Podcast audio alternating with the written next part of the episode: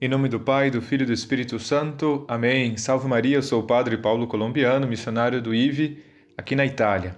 Hoje nós vamos meditar o Evangelho de São Marcos, capítulo 3, versículos de 7 a 12.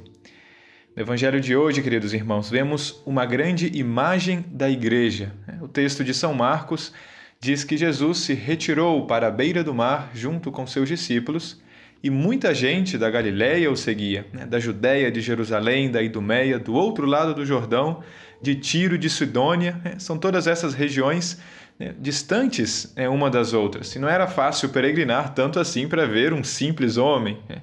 Toda essa gente foi até Jesus, né? porque tinham ouvido falar de tudo o que ele fazia. O que, que Jesus fazia?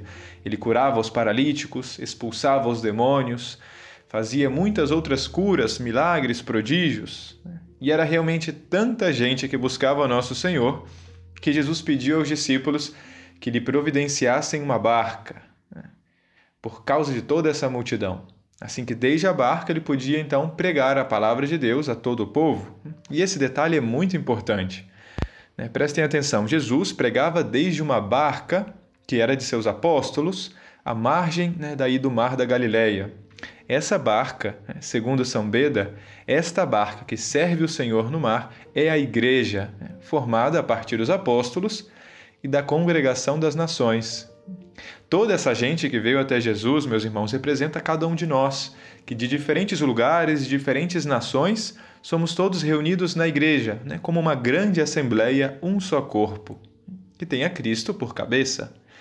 Cada um de nós, reunidos como um só povo, buscamos em Cristo a verdade e o bem. Né? Muito mais importante que a cura de uma paralisia ou de uma enfermidade é receber de Cristo a graça. É isso que nosso Senhor nos veio trazer, a graça de Deus, que nos leva à vida eterna. É Ele, Jesus, que tem as palavras de vida eterna. Jesus, o Filho de Deus. E de norte ao sul, de todos os continentes, é, está reunido esse povo, está presente a Igreja Católica, está presente o corpo de Cristo. E até hoje, esse mesmo corpo, a Igreja, continua a nos ensinar essas mesmas verdades que Jesus ensinava desde a barca.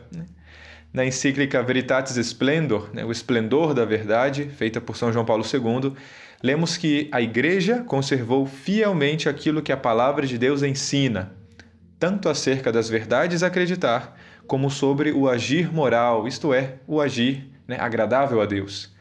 Assistida pelo Espírito Santo, que a guia para a verdade total, a Igreja nunca cessou, nem poderá cessar, de perscrutar o mistério do Verbo encarnado, no qual se esclarece verdadeiramente o mistério do homem.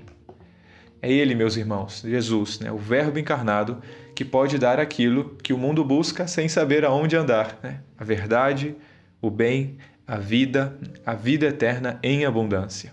E tudo isso é oferecido a cada um de nós por meio dos ensinamentos e sacramentos da Igreja. Portanto, queridos irmãos e irmãs, vamos também a Jesus. Mas não podemos permanecer às margens, vamos também entrar nessa barca com os apóstolos, é, vamos à Igreja Católica. Que Maria Santíssima nos ajude a aprender cada vez mais os ensinamentos da Igreja para viver em comunhão com nosso Senhor Jesus Cristo, o Filho de Deus. Deus abençoe.